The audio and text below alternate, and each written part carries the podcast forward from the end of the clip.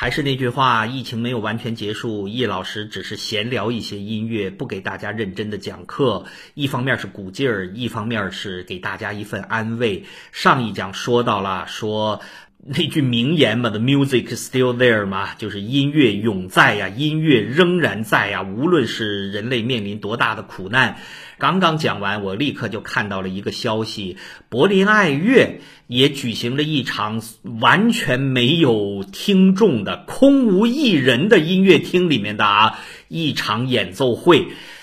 哎呀，真是太不简单了，好像是网上现场直播。哎呀，真的是又感动吧，又难过，因为啊，柏林爱乐多久啊？从来没有停止过公开演出，一直到这一次的新冠疫情。大家知道这意味着什么吗？二次世界大战的时候，还有包括冷战的时候，呃，包括德国当时多严重的经济危机的时候，柏林爱乐都没有停止过演出。二战的时候，大家是知道的哈，佛爷嘛，福特万格勒指挥柏林爱乐，他当时执掌柏林爱乐的时候啊。后来人们还说呀，他跟啊纳粹呀、跟希特勒呀有扯不清的关系啊，剪不断理还乱嘛。如果大家愿意的话呀，可以去看一部电影吧，叫《Taking Side》嘛，呃，选边儿 该怎么翻译？就是讲福特万格勒在后来二战结束之后接受审查的一个故事。即便在那个时候啊，比如说四四年、四五年的时候，柏林受到那么严重的空袭啊，那美军当时都急了嘛，要把柏林快炸成废墟的那种感觉。柏林爱乐的音乐厅都毁掉了，结果那乐团要移师到歌剧院去啊，也要演出，结果。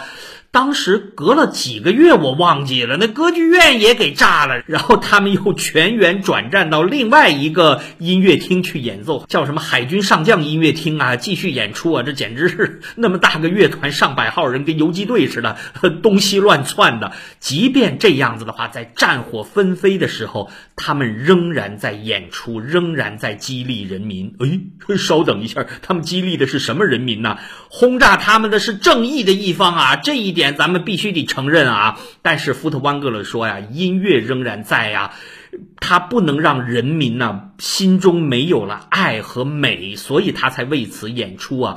而且他最后一次四五年一月的时候，他是在海军上将音乐厅演出的时候，他演奏的是勃拉姆斯第一号啊。据说到中间的时候。警报都响了，然后电都没有了，然后音乐都没有停止啊！我以前跟大家讲过勃拉姆斯的第一号交响曲吧，那是一个由阴郁走向光明的心路历程啊！勃拉姆斯在第四乐章啊，还借用了贝多芬的旋律啊，《欢乐颂》啊，来向乐圣致敬。这样的音乐呀，伴着外面的炮声隆隆。哎呀，如果我要亲身置于那一个场地的话，我怎能不流泪呀？呃，只不过提醒大家一句呀，这个正义和邪恶的这一个线是不可以逾越的。OK，当时福特万格勒是在为人民演出啊，他自己说啊，他绝对不是在为纳粹演出。他有一句非常著名的话，呃，我忘了当时是伟大的卡萨尔斯还是哪一位一位民主斗士吧，在二战之后又见到福特万格勒，质问他说。你怎么可以给纳粹德国演奏贝多芬呢？据说福特万格勒眼里噙着泪水说：“还有什么地方比纳粹德国更需要贝多芬的吗？”啊，从这一点上来看，咱们说句实话呀，当时的柏林爱乐还真的基本上没有迫害犹太的那些演奏家们，他们团体里面有很多呀，柏林爱乐还是保护了他们的。据说当时做的很不好的是 VPO 啊，维也纳爱乐啊，这是一个公案吧？呃，福特万格勒后来也受到他应有的惩罚呀，但是啊，他当时在战火纷飞的年代吧。他没有终止音乐，从这一点上看呢，作为一个音乐家，单单作为一个音乐家，咱们不谈其他的呃政治啊，不谈其他的选边的问题啊，仅仅作为一个音乐家，还是很感人的。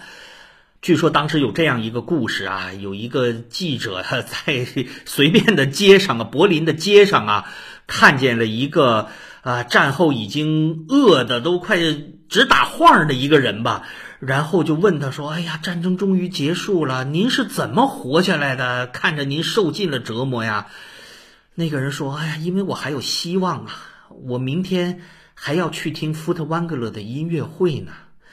哎呀，说到这一点，易老师啊，禁不住啊，眼睛都一湿润呐。好吧，那后面敢不敢给大家放一放啊？福特万格勒的演奏啊，他演奏的贝多芬跟布拉姆斯啊，年代久远呐，呃，音效已经不太好了。那易老师挑战一下，乐友们也跟我挑战一下，后面给大家放上吧。福特万格勒在二战期间和之后的一些年演奏的贝多芬和勃拉姆斯的交响曲。